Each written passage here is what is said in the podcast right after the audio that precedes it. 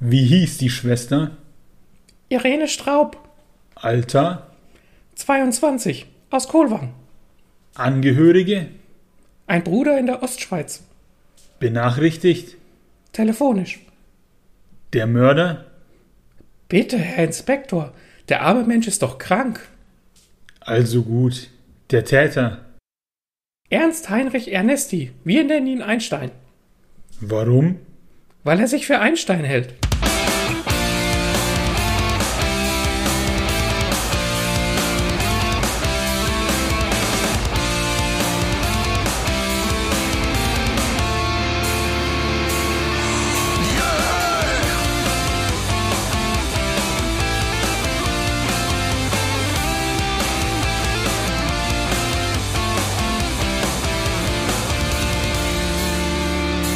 Hallo und herzlich willkommen zu einer neuen Folge von Lesen und Lesen lassen mit mir, dem Martin und Dem Maxe, hallo. vielleicht hat der ein oder andere eben die Szene erkannt. Die ist aus dem Buch Die Physiker von Dürrenmatt.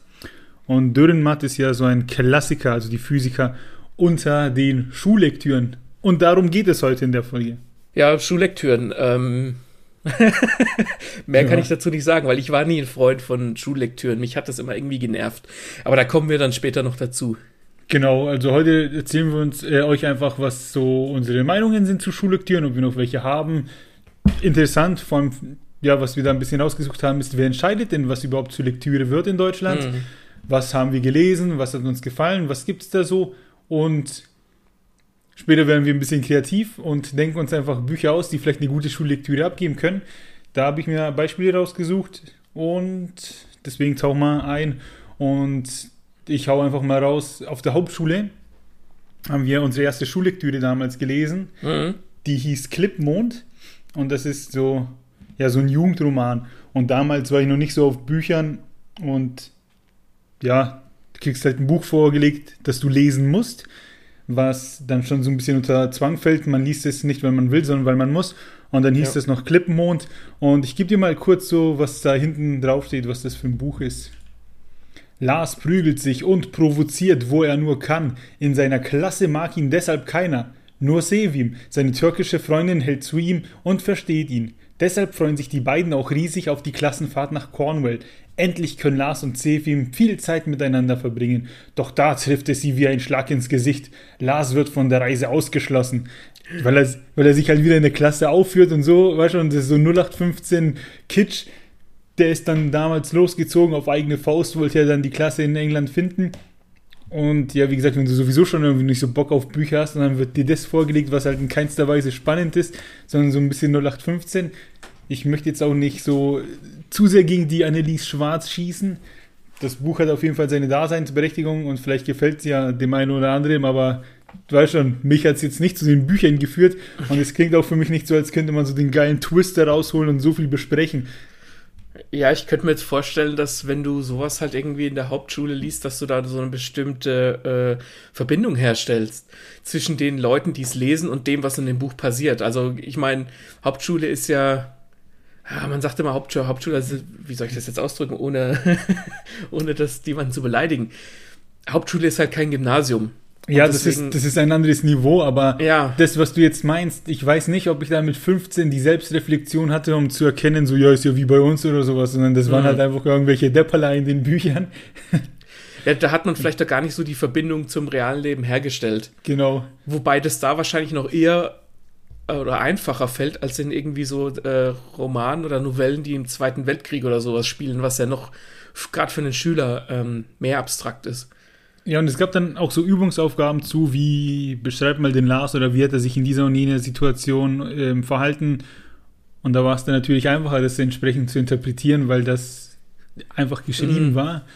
Das finde ich Ähm. wieder, das finde ich aber wiederum gut. Also ich meine, klar, das Problem ist einfach, du bist ein Schüler, du musst jetzt ein Buch lesen und das, wie du gesagt hast, ist es ein Zwang, wobei ich diese Aufgabe, so wie hat er sich da und da verhalten, gar nicht schlecht finde, weil es ja quasi dazu führen soll, dass man reflektiert über das, was, was, der, was der Lars in der Geschichte gemacht hat. Ja, das finde ich so rückblickend mit 30 Jahren betrachtet auch ganz spannend, aber damals hat mich Mhm. das halt nicht abgeholt. Da war ich noch nicht Versteh geistig so reif, dass ich mir denke, ey, die Übung ist eigentlich echt gut, sondern da hockst du da mit deinem Buch, liest bis morgen Seite 20 und dann sitzt du zu Hause, liest 10 Seiten und hast dann keinen Bock mehr und hockst dann am nächsten Tag in der Schule und dir fehlt die Hälfte an Wissen. Und dann gab es immer die eine, die gesagt hat, ich habe schon komplett gelesen. Und du denkst dir, uh, und was hast du jetzt davon, dass du hier hockst und dich langweilst? Ja. Ja. Aber später dann, ne? Ab der 10. Klasse, ein Jahr später, haben wir dann was anderes gelesen. Da kam dann das Parfüm. Und Mhm. das ist dann halt so krass, dass das Parfüm jetzt auch nicht so der Überroman ist, aber deutlich anspruchsvoller. Und weißt schon, da war nichts dazwischen. Da hattest du eben diesen Klippenmond, wo es um eine Klassenfahrt geht. Und dann hast du das Parfüm. War das Parfüm bei dir irgendwie so prüfungsrelevant oder sowas? Ja, da haben wir dann auch unsere Schulaufgabe zugeschrieben. Ach, das ärgert mich. Also ich kann das ja mal vorn weggreifen. Ich habe das tatsächlich für die später in dem Podcast geplant, weil, ich, weil wir es auch gelesen haben.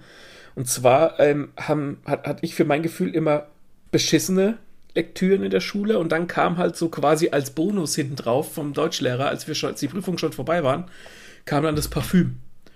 Und das hat, mir dann, hat mich dann richtig gekickt, das Parfüm.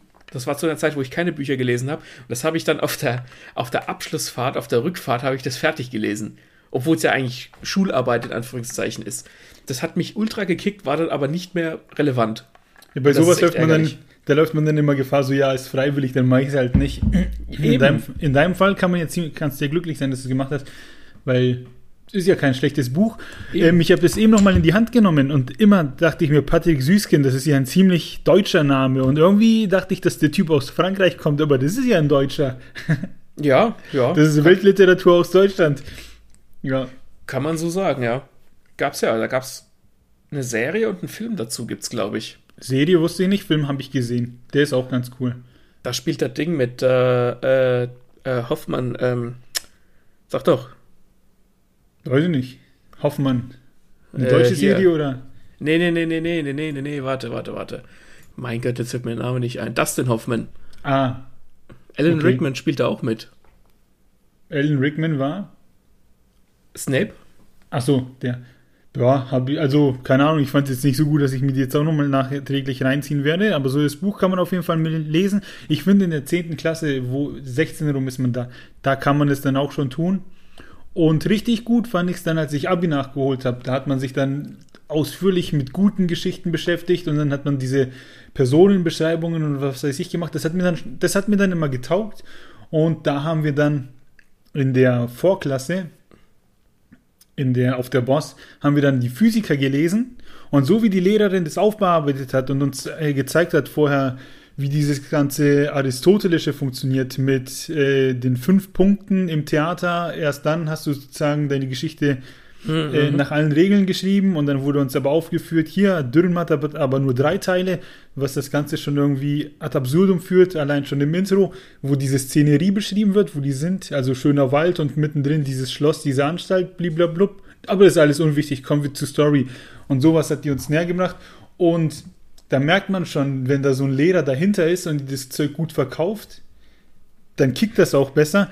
Und Ja. dann so eine Story wie die Physiker, die sich vielleicht sowieso schon von selbst verkauft, ja, fällt es ihnen trotzdem einfach, das zu fressen. Und ich bin, ich war so hin und weg davon. Ich fand dann so, das so cool, dass ich halt gern noch mehr Bücher gelesen hätte in meiner Schulzeit. Mhm. Und als Tribute an die Physiker habe ich, da werden mich jetzt wahrscheinlich viele Bücherfreunde hassen, aber das ist mir egal. Mein Mauspad ist immer von Dürrenmatt die Physiker. ich habe da mehrere Exemplare zu Hause von. Und ja, war ich auf jeden Fall Fan und das war mit eins der Dinge, wieso ich mich dann angefangen habe, für Bücher zu interessieren. Ich glaube, das habe ich in einer anderen Folge schon erzählt, dass ich mir dann überlegt habe, was kann ich privat noch so lesen, was mich interessiert und dann habe ich mir halt Sherlock gekauft. Ähm, ja, da wurde ich abgeholt. Ja. Das Also- ist schon, ne, ist, das ist schon interessant. Dahingehend hat die Schule ja quasi was, was gebracht. Also ich habe auch früher nicht viel gelesen. Es hieß immer in meiner in der Grundschule und äh, später dann, der Maximilian müsste mehr lesen, weil der ist eigentlich relativ fantasievoll und ist gut, aber er ist ihm, ihm, er müsste halt mehr lesen, um da halt so ein bisschen mehr das vermittelt zu kriegen und vermitteln zu können. Ähm, habe ich nie gemacht. Ich habe es viel später, so wie du, eigentlich zum Lesen gefunden und auch gar nicht über die Schule. Aber ich finde es cool, dass seine Deutschlehrerin damals, als du das Abi nachgeholt hast, dass sie das quasi geschafft hat. Da war man dann halt auch einfach in einem reiferen Stadium. Das ist wie ein bisschen so mit, keine Ahnung, du bist Jugendlicher und, und musst dir jetzt überlegen, was für einen Beruf du machen willst oder was du später machen willst. Da ist man einfach noch zu jung für. Ja. Und da, so ist es auch mit den Lektüren. Und dann, wenn man älter ist, ein bisschen reifer, dann springt man da bei dem Lehrer auch drauf an, wenn er das gut verkauft. Weil heute würde ich, ich würde dafür sprichwörtlich bezahlen, mit jemandem eine Geschichte durchgehen zu können und die dann mhm. auseinanderzunehmen, um das besser verstehen zu können. Das ja. habe ich mir jetzt im Nachhinein alles selbst angeeignet, aber eigentlich ist das das Geilste, was du im Deutschunterricht machen kannst. Ja, Wären dann nicht die verkackten Lektüren, ja. Ja, ich, wär, ich bin auf jeden Fall pro Lektüren. Ähm, ich weiß nicht, man muss auch nicht unbedingt immer dieselben lesen, weil irgendwie gibt es ja so gefühlt zehn, aber da kommen wir auch noch drauf. Mhm. Und ähm, Parfüm ist mit einer der modernsten, würde ich sagen, Schullektüren. Äh, was mich ein bisschen nervt ist, ich feiere den Deutschunterricht übelst, seien es jetzt die Lektüren oder irgendwelche Gedichtanalysen oder sich beschäftigen mit Text, lesen, verstehen und dann kriegst du eine Frage gestellt und musst deine Erörterung schreiben und sowas, ne? Oh ja. Mhm. Also einfach Analyse. Und was mich dann extrem ankotzt, sind dann, wenn dann irgendwelche Studenten auf Jodel oder was weiß ich posten mit, ich kann dir eine Gedichtanalyse schreiben, aber ich weiß nicht, wie man Steuer macht. Und dann machen sie halt so auf Studenten und so, oh, stu studieren ist äh, sich Wissen viel selbst aneignen und etc. Und ich denke mir, ja, wenn du deine Steuer machen willst, dann, wo ist das Problem? Dann hast du es doch angeblich gelernt. Ähm, sei doch stolz darauf, dass du ein Gedicht, eine komplexe Sache hernehmen kannst und auseinanderbauen. Wieso fällt es dir dann so schwer bei anderen Sachen? Hm. Die wollen einfach nur kurz auf cool machen. ja, ja, klar, da, da geht es um das Besch Beschweren wegen und zeigen, was man, was man kann. Das stimmt schon, aber wobei ich sagen muss, mich turnt die Steuer auch mehr ab, als wenn ich jetzt spontan. Ja, klar, natürlich. klar turnt die Steuer voll ab. Aber wenn du, wenn du ganz ehrlich bist, ist Steuer eigentlich nichts, außer dass du deinen ganzen Papierkram zusammensammeln musst. Und du musst nur die Beträge in die richtigen Felder eintragen man weiß halt von selbst nie, wo gleich die richtigen Felder mhm. sind oder wenn irgendwas fehlt, ist man sich halt unsicher. Ja. Ja, die Hürde ist einfach ziemlich hoch, sich da jetzt genau. hinzusetzen und die Steuer zu machen. Das Steuer klingt halt schon unsexy. Wobei, für andere klingen Gedichte unsexy. Das stimmt. Ähm, Aber ich, ich feiere es, dass ich dann auf der Post so guten Deutschunterricht hatte. Ich, ich weiß nicht, soll, soll ich die Lehrerin grüßen? Vielleicht ist es denen unangenehm, mir egal. Grüße gehen raus an Frau Wagner und Frau Müller. Ich habe den Deutschunterricht sehr genossen. ja. äh, also ich bin beim Deutschunterricht bin ich bei dir. Ich war in Deutsch auch schon immer ziemlich gut, ganz egal, ob das jetzt so Rechtschreibgedöns ist, Grammatikzeug, aber so Erörterungen zum Beispiel haben mir ziemlich gut gelegen, wo du halt einfach, wo du nichts auswendig lernen konntest, sondern du musstest es halt verstehen. Mhm. Und dann, dann hat sich das auch angefühlt wie, okay, ich, ich muss eine Erörterung schreiben, ich habe verstanden, worum es geht und jetzt kann ich hier auf dem Papier angeben und flexen vorm Lehrer und wenn der Lehrer es geil findet, gibt er dir eine gute Note. Im Prinzip ja. ist es ja nichts anderes. Und deswegen empfand ich Schullekturen immer als furchtbar, weil, wie wir am Anfang festgestellt haben, du wirst halt gezwungen, was zu lesen und du musst es dann lesen. Das hat mir nie gefallen, zu irgendwas mhm. gezwungen zu werden. Da konnten dann auch die quasi Punkte sammeln, die sonst immer auswendig gelernt haben, weil du hast ja was vor dir, was Handfestes. Und dieses wirklich Text interpretieren und die Zusammenhänge finden, das hat man auf der Realschule. Ich habe äh, mittlere Reife, da hat man das noch nicht so gemacht. Deswegen war mir anderer Deutschkram wie Erörterungen und so immer viel, viel lieber. Und ich habe dann auch in der Abschlussprüfung ähm, eine Erörterung geschrieben und habe mich dann aber auch in den Sand gesetzt mit der Erörterung. Aber ja. Hast du eine dialektische oder eine lineare geschrieben? Oh, das kann ich dir nicht mehr sagen. Ich weiß, dass es noch um, ähm, um Alkohol und Jugendliche ging. Mhm. Und irgendwie, äh, da war irgendwas mit ich kann es nicht mehr genau sagen. Auf jeden Fall hat unser Deutschlehrer an die Tafel in dem Raum, wo wir Prüfung hatten, unten hingeschrieben gehabt, Alkohol ist niemals zu befürworten. Um mhm. uns die Richtung zu geben, so von wegen, wenn ihr die Erörterung schreibt, argumentiert nicht für, es ging glaube ich um Alkopops, äh, argumentiert nicht für die, für die Firma oder sowas. Und ich habe das aber nicht gesehen und er hat es weggewischt gehabt und habe dann natürlich für beide Seiten argumentiert und habe dann irgendwie Ui. nur eine 3 oder so gekriegt. Ähm, ansonsten aber Deutschunterricht war geil, weil da war ich laut meinem Lehrer äh, auch immer Zugpferd, da habe ich immer eine Eins gekriegt. Da, ich ich habe teilweise, weiß ich noch, irgendwas habe ich mal gesagt in irgendeinem Zusammenhang, von wegen, irgendwas sollte man boykottieren. Und die ganze Klasse hat sich so wie umgedreht und hat gesagt, hä, woher weißt du das jetzt? Standing Ovations. Der halt echt so, du ich sitz, saß halt da drin, dachte mir, wieso, das ist doch eigentlich vollkommen klar. Also Deutschunterricht hat mir immer immer mhm. gut getaugt und gefallen. Deswegen waren die Lektüren, weil das war halt immer so Deutschunterricht mit Stützrädern. Das hat mir nie gefallen. Ja, meine Noten waren auch gar nicht so gut, aber es hat mir trotzdem Spaß gemacht. Auch so, wenn es dann darum ging, so sprachliche Stilmittel irgendwo zu erkennen und dann hast du da dein Litotes und hier die Klimax und Hyperbel mhm. und was weiß ich und dann hast du diesen Text durchgelesen und wenn du sie erkannt hast, dann warst du dieses Leonardo DiCaprio-Meme, was du auf diesem Fernseher zeigt. ja. ja. Aber weißt du, was ich mich frage? Hm? Äh, ob du noch die ganzen Schullektüren zu Hause hast, weil du ja jetzt vorhin gesagt hast, ah, ich habe hier die Physiker und so und Mauspad. Hast du die ganzen Bücher noch, die du gelesen hast? Genau, alle nicht. Ähm, was haben wir denn insgesamt gelesen? Zu den Inhalten kommen wir später, aber gelesen habe ich bewusst in der Schule eben Klippenmond. Das habe ich, das ich nicht mehr. Das will ich nicht. Brauche ich nicht. ja, das klingt zu hart, aber ne, brauche ich halt nicht. Ähm, Dürrenmatte habe ich in mehrfacher Ausführung. Einmal habe ich sie jetzt so neu auf dem Tisch liegen und einmal unter meiner Maus. Dann habe ich von Patrick Süßkind eben das Parfüm. Mhm. Da habe ich noch den Sticker drauf, das Kinoereignis des Jahres. Oh, ah, das ist schon ein wenig her. Da, stand, da steht übrigens hin, was extrem geiles drauf. So spricht kein Mensch, ey.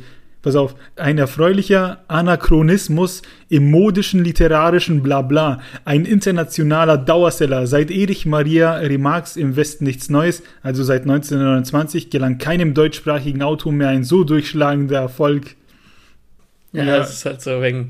Ja, mhm, ich verstehe. Wobei im Westen nichts Neues echt ein gutes Buch ist. Das ähm, habe ich nicht gelesen, ja. Empfehlung an jeden, so diese Antikriegsliteratur finde ich immer gut. Heute ja, früher als Schüler hätte ich darüber gekotzt. Ja, das stimmt natürlich. Äh, und dann habe ich hier natürlich den Faust, den habe ich dann in der 13. gelesen, die ich aber abgebrochen habe. Das heißt, ich habe nicht das ganze Ding mitgenommen. Ich habe aber von Faust nicht das Reklamheft, sondern so eine so eine größere Ausgabe, die aber auch ganz schön ist. Ja, sieht vor allem immer gut aus, wenn man im, im ja. Bücherregal Faust drin stehen hat. Ja, wirkt man so K-L-U-K. Ja. Also von den Reklamheften habe ich noch ganz viele zu Hause, aber nicht, weil ich die so gern lese, sondern weil die sich so, die passen einfach sehr gut in die Tasche, Hosentasche oder sonst irgendeine Tasche. Und wenn ich auf Konzerte gehe oder früher Interviews geführt habe mit Bands, dann habe ich mir die immer mitgenommen zum Signieren, damit die dann halt drauf unterschreiben, so als Erinnerung. Und cool. Zu Hause äh, im Wohnzimmer habe ich so eine Wand mit so vier Brettern und da hängen die da alle drauf. Also die stehen da so und das sieht eigentlich ganz cool aus. Ich glaube, auf Instagram oder so werde ich dann nach der Folge mal ein äh, Bild posten, dass die Leute das sehen. Ja, hau mal raus, ist doch super interessant. Ja, und da, wie gesagt, habe ich schon auch von größeren Namen ähm, so Dinger und die finde ich halt cool. Und da schauen dann auch immer erstmal die Leute so, wenn sie dann plötzlich dieses Buch haben und signieren haben sollen und dann so, hey, okay, cool, wie kommt's, blablabla. Und das ist dann schon was anderes, als wie wenn du was auf dein Konzertticket schreibst, dass du dann später wieder in die Tasche tust und was komplett zerknüllt. Eben, eben. Ich finde ich find die Idee auch ziemlich clever. Es ist, du, du verbindest eine äh, Leidenschaft von dir mit der anderen. Ja. Ja. Und weißt du, wie das kam? Da sind ich und mein Bruder und ein Kumpel nach München auf ein Konzert und ich bin immer so ein Überpünktlicher und ich stehe dann schon am Bahnhof und warte so und dann bin ich noch schnell im Buchladen und ja, dann stehe ich so da, guck so blöd. Und dann waren da eben diese Reklamhefte und ich dachte mir, was Großes will ich jetzt nicht mitnehmen. Und dann habe ich von äh, die Verwandlung von Kafka gesehen. Mhm. Dann dachte ich mir, ja, nehme ich es halt mit. Und nach dem Konzert standen wir so rum. Das war, falls die jemand kennt, die Metalband Ginger. Und wir stehen da halt so, blablabla, und auf einmal läuft die Sängerin an uns vorbei. Einfach so chillt die halt mit dem Publikum. Ja. Und dann sind die so mit ihren Tickets hin und haben die unterzeichnen lassen. Und ich dachte mir so, hey, ich mache das jetzt mit dem Buch. Und so ist es entstanden. Und dann hast du jetzt immer, oder nimmst du immer ein Reklamheft mit auf die Konzerte, solltest du einem der Künstler begegnen. Ja, und nerven meine Leute mit, quasi extra warten, weil vielleicht sieht man die Leute noch oder so. ne? Finde ich geil. Ja, das ist so meine Nummer und die dürft ihr nicht kopieren, weil sonst mag ich euch nicht ja. Ich habe übrigens keine von diesen Schullektüren noch zu Hause. Ich weiß nicht, ob die nicht irgendwo auf dem Dachboden bei meinen Eltern liegen, irgendwie die, die Hefte oder die, diese hm. Bücher. Hm.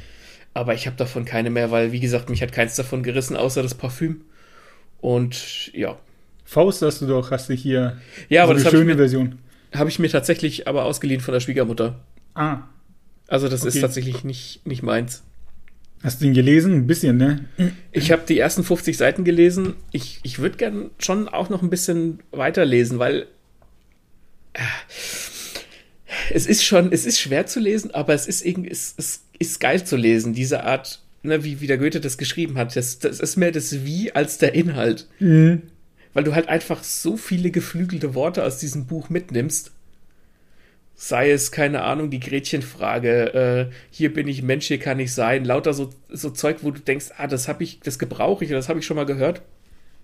Ja. Aber ich wusste nie, wo es herkommt. Das, Oder Bretter, die die Welt bedeuten und so. Bretter, die die Welt bedeuten. All, all sowas. Da, also, das ist übrigens mein Lieblingszitat, der Pudelskern. Okay. Das ist großartig. Also, mein Lieblingszitat ist: Fasse wacker meinen Zipfel. also, da, so sprachlich gesehen ist Faust schon äh, irgendwo ein Erlebnis, mhm. aber inhaltlich ist es halt trotzdem fragwürdig. Da gibt es auch irgendwo eine Szene, ich kann mich nicht ganz erinnern. Da spricht, ich weiß, ich weiß ja auch gar nicht mehr, wer da mit wem spricht. Auf jeden Fall spricht eine Frau mit einem Mann und die erzählt ihm irgendwas von, von dem Garten und einem Apfelbaum und dass er ihre Äpfel ne, äh, irgendwie ernten darf. Und du liest es und weißt sofort, da geht es nicht um Äpfel. der, ja, der Goethe soll ja auch eine rel relativ große Drecksau gewesen sein. Mhm. Okay, zum Faust kommen wir später nochmal, wenn wir dann so ein bisschen auf den Inhalt eingehen. Zuvor stellen wir uns jetzt die große Frage, wer entscheidet denn überhaupt, was wir in der Schule lesen? Macht das der Lehrer oder sagt es der Boss vom Lehrer oder sagt es das Bundesland? Wir fangen einfach an. Es gibt so etwas, das nennt sich ein Litera das nennt sich Literaturkanon. In diesen Literaturkanon fällt alles, was sozusagen Weltliteratur ist und das ist zumeist Sachen, die schon etwas älter sind und schon immer gelesen wurden, ähm, weil es Werke sind, die in der Literatur einen herausgehobenen Wert haben, beziehungsweise eine wesentliche normsetzende und zeitüberdauernde Stellung. Äh, zeitüberdauernde Stellung. Das kann jetzt natürlich erstmal vieles sein. Ja. Ne? Ja. Also alles, was quasi so eine Art Moral hat, könnte schon mal in den Literaturkanon fallen. Ja, ja. Na, es muss halt, es soll halt nicht einfach nur so ein Geschichtchen sein, in genau, Anführungszeichen. Genau, genau. Ja. Oder so ein Thriller wird, glaube ich, niemals da reinfallen, weil da nur um Ermittlung geht und ein bisschen Spannung, bliblablub. Auch wenn vielleicht irgendeine große Frage da reingestellt wird mit, wie kann man sowas machen oder ähm, war das jetzt moralisch verwürflich, dass derjenige den umgebracht hat? Ich glaube trotzdem, ne? Mhm. Also, da muss ein bisschen mehr dahinter stecken, sage ich mal. Genau. Also seit mehr als 150 Jahren werden die großen Werke der Literaturgeschichte gesammelt und für die Nachwelt in einen Kanon festgehalten. Manchmal sind es eben äh, Literaturwissenschaftler, ganz große, die das festhalten und manchmal sind es zum Beispiel Verleger, äh, die behaupten, hey, das ist unser nächstes großes Buch, dann wird es äh. zum Bestseller und einfach, weil es halt viele Leute kennen und für gut befinden, wird es in diesen Kanon geschmissen und ich glaube, ja. man wird wenig Leute finden, vor allem in den älteren Generationen, die, sagt, die sagen, was, Faust, das ist doch Klump, äh, lest man nicht, sondern der Faust war halt schon immer groß, deswegen hält er sich in diesem Kanon. Ja, gut, ich, ich meine ja auch irgendwo zurecht. Ich kann das im Falle von Faust schon verstehen. Wenn du jetzt halt irgendwie, keine Ahnung, also wie du eben gesagt hast, mm, dass wenn was beliebt ist, heißt es ja nicht, dass es gut ist oder dass es pädagogisch wertvoll ist. Mhm. Das ist eben, ich ja, weiß ich nicht. Ich, bei solchen Sachen fallen mir zunächst immer äh, Kinofilme ein. Wenn ich dann irgendwie an sowas denke wie Transformers oder The Fast and the Furious, wo die Leute einfach ins Kino gehen und wollen sich von der Action wegballern lassen. Dabei haben die, sind die Filme meiner Meinung nach total Banane. Ja. Vielleicht unterhaltsam, ich habe sie nicht alle gesehen, aber so wird es bei Büchern wahrscheinlich schon auch sein. Und ein Buch für die Schule muss halt einen gewissen Mehrwert haben. Äh, wir packen euch unsere Links mit rein, wo wir unsere Informationen zu den Lektüren her haben. Da steht noch viel mehr Spannendes drin, als wir hier jetzt aufzählen. Deswegen ist ein Blick auf jeden Fall wert. Und von der Zeitschrift Die Zeit gibt es so eine Zeitbibliothek, ähm, so einen, ich sag mal, einen eigenen Lesekanon. Kanon. Und da finden sich eben viele dieser klassischen Schullektüren wieder. Ich, ich gebe einfach mal welche, lese mal welche vor. Da kennt ihr bestimmt das ein oder andere. Und zwar die Dan hier Dante Alighieri, äh, die göttliche Komödie, Robinson Crusoe, Leiden des jungen Werthers, hier Sturm, Sturm und Drang, ne, sowas lernt man auch in der Schule, welche Epoche das ist, die eben vor der Klasse kam, wo dann Faust eben mhm. erschienen ist. Oliver Twist, Moby Dick. Wobei das schon ein bisschen, Oliver Twist und Moby Dick schon so ein bisschen in so, ich will jetzt nicht sagen Trivialliteratur oder Belletristik geht, aber das ist nicht ganz so sperrig wie Dante Alighieri oder sowas. Mhm, das stimmt, ja. Was haben wir hier noch stehen? Der Sandmann. Oh, den Sandmann habe ich zum Beispiel unterschrieben von Henning Wieland, das ist einer der mal einer von den dreien äh, von den Söhnen Mannheims. Mhm. Äh, dann haben wir hier der Prozess von Kafka. Ja, und solche Sachen eben, äh, Kabale und Liebe, alles, was man so von diesen kleinen gelben Heften so kennt. Ja, das, da, wird mir, da wird mich jetzt interessieren, wie oft da tatsächlich was in solche Kanonen aufgenommen wird. Weil es können ja auch neuere Bücher äh, bedeutend sein. Eben, das ist ja, Die alten Schinken. ähm, was ich vorhin erwähnt, nee, das habe ich noch gar nicht erwähnt. Wir haben zum Beispiel Schlafes Bruder gelesen und das ist ja mit ähm, das Parfüm noch sowas ziemlich Aktuelleres, wenn ich jetzt aufs Erscheinungsdatum gucke. Mm, Dann hat Reglam das im 3. Februar 2020 nochmal rausgebracht. Nee, das, das ist nicht das Originaldatum. Na, von wann ist denn Schlafes Bruder? 1992. Ja, genau, 1992 und das Parfüm ist ja, glaube ich, auch noch ein bisschen aktueller, kann es sein? Warte. Da habe ich ja das Buch vor mir, da kann ich ja reingucken. Copyright 1985. Ja, ist ja wirklich noch relativ jung. Genau, das sind halt so zwei Beispiele als junge Dinge, aber so andere würden mir jetzt spontan nicht einfallen, die dahergenommen werden als Schullektüren. Und ich sag mal so, 20 Jahre später wurden bestimmt Bücher geschrieben, die auch ganz interessant wären für die Schüler. Denn, wie, wir, wie ihr unseren Quellen entnehmen könnt, wird zum Beispiel in England an Schulen auch schon Harry Potter gelesen. Das ist jetzt so ein Ding, wo ich mich frage, ja, ja, vielleicht für Jüngere kann man das schon so ein bisschen auseinandernehmen. Jetzt halt nicht irgendwie auf einer tieferen Storytelling-Ebene. Ja, und ich glaube auch so viel Sozialkritisches brauchst du aus der Stein der Weisen nicht rausziehen. Mhm. Aber ich denke mir, wenn ich jetzt so in der Schule gesessen wäre und man hätte mir statt Clipmond den Harry Potter hingelegt, wäre ich auf jeden Fall interessierter gewesen. Ja, weil es halt doch ein bisschen fantasievoller ist mit Magie und sowas als Ja. äh, ein Schläger und seine türkische Freundin. Genau, und wer das jetzt tatsächlich raussucht, war mir nicht ganz so klar. Das liegt dann tatsächlich wohl immer noch an den Bundesländern, weil Schule ist ja Sache der Länder. Mhm. Und da geben dann diese Gremien, diese Schulgremien oder Lehrer und Rektoren vor, okay, das wird hier an dieser Schule gelesen. Und Lehrer müssten das dann ausdiskutieren, wenn sie der Schule was, wenn sie in der Schule was vorbringen möchten. Und Mhm. entweder wird es akzeptiert oder nicht. Hm. Ja. Ja, klar, natürlich. Es wäre ja auch irgendwie komisch, wenn quasi jeder Lehrer sein eigenes Buch aussuchen könnte. Da Genau. soll ja schon ein gewisser, gewisser Konsens herrschen. Ich, ich verstehe das schon, ja. Ja. Und ich finde, man kann sich aber auch so ein bisschen von diesem Kanon eben lö- lösen. Und wenn einer, wenn ein Lehrer zum Beispiel was mitbringt und es ist geil und es ist modern und er kann es verargumentieren mit, warum sollten wir das lesen? Ja, dann machen wir mal. Ne? Nicht, dass es dann heißt, so, oh, den Faust, den haben wir aber hier an der Schule seit 30 Jahren gelesen. Äh, deswegen lesen wir nichts anderes, das ist ja Quatsch. Ja, also darauf wird es wahrscheinlich hinauslaufen. Ja. Ich, ich finde zum Beispiel auch, ähm, klar, Bücher sind so das, das Klassischste, was du lesen kannst. Ich frage mich aber, ob es nicht vielleicht clever wäre oder es einfach mal ein Versuch wert wäre, Schülern sowas wie eine Graphic Novel oder von mir aus ein Comic oder ein Manga oder was auch immer fortzusetzen, weil die fußen ja trotzdem auf denselben Mhm. Geschichten und Storytelling-Aspekten wie ein Buch. Die unterscheiden sich ja nicht, außer dass das eine Bilder hat und das andere nicht. Dass, dass, dass man so vielleicht leichter den Zugang für die Schüler findet. Das, man könnte, viele Ältere würden jetzt sagen, ja, wir haben früher auch keine Bilder gehabt und sowas. Aber ich fände das gar nicht so dumm, weil es halt auch gerade in so Graph im Graphic Novel Bereich so viele Sachen gibt, die auch so vielschichtig sind und Ja. wo du auch viel rausphilosophieren kannst, ähm, wo du wo du auch Charaktere auseinandernehmen kannst. Ich denke da jetzt spontan äh, an Hunter Hunter zum Beispiel. Das ist, ist ein, im Prinzip ist das eine Charakterstudie, ähm, wo, du, wo du so viel reinlesen kannst, wenn du willst. Vielleicht wäre sowas mal ganz interessant, dass man sich von diesen Büchern löst und da halt einfach dahingehend mal was versucht. Aber da sind wir, glaube ich, in Deutschland zu, Zu festgefahren. rückst- ja, Ja. zurückständig, ja. Ja, wobei Hunter Hunter ja jetzt eine längere Serie ist, über 30 Bücher, die noch nicht abgeschlossen ist, aber ja, so Graphic Novels, keine Ahnung, mit, die vielleicht sogar in einem Band ähm, fertig sind, wie George Orwell 1984, Mhm. was so als Buch, finde ich, schon ziemlich schwer und langweilig war. Und wenn man dann noch die Bilder dazu hat und dieses Regime vor sich sieht und so, ist das vielleicht nochmal aufregender. Ja, und dann kriegt man vielleicht auch so einen besseren Überblick darüber, was in der Bücherszene passiert. Weil wenn man sich mit dem Medium Comic nicht auseinandersetzt, dann gibt es in den Köpfen der Leute entweder das, was man in der Zeitung hat, den Snoopy bliblablub, oder Spider-Man und Deadpool und dann hört es schon auf. Wobei das Eben. ja so riesig ist mit tausend Themen.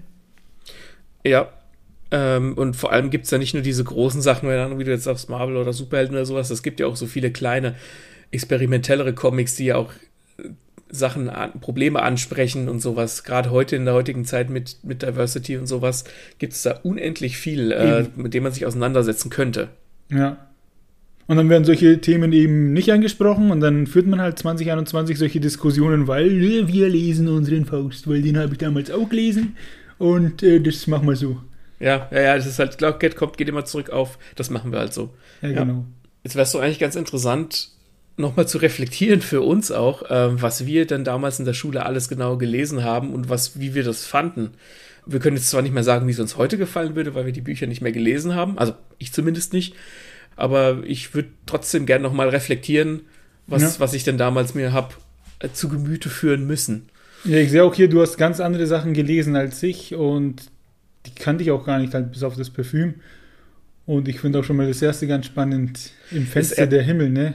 Ja, im Fenster der Himmel von Johanna äh, Reis würde ich heute, heute würde ich es lesen. Früher fand ich es furchtbar. Also, da geht's, ähm, das spielt im Herbst 1941, also Zweiter Weltkrieg. Und eine Neunjährige und ihre Schwester müssen fliehen, weil sie Juden sind. Und eine Familie versteckt die dann quasi bei denen auf dem, auf dem Dachboden. Und dieses Buch spielt halt quasi so kammerspielartig äh, auf, auf dem Dachboden von diesen, von diesen, von dieser Bauernfamilie und die Mädchen verstecken sich da. Und das heißt halt im Fenster der Himmel, weil die, weil die Kinder halt immer nur aus dem Fenster raus den Himmel gesehen haben und durften, konnten halt niemals raus von diesem Dachboden.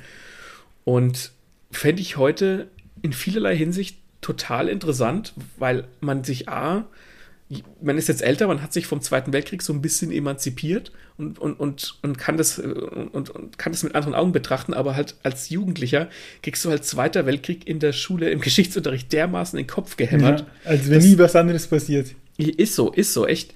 Also ich äh, bestimmt ab der achten, aller spätestens ab der neunten Klasse ist nur noch Zweiter Weltkrieg und die Nachwehen hm. ähm, behandelt worden und dann denkst du dir am deutschen Recht, oh, Zweiter Weltkrieg.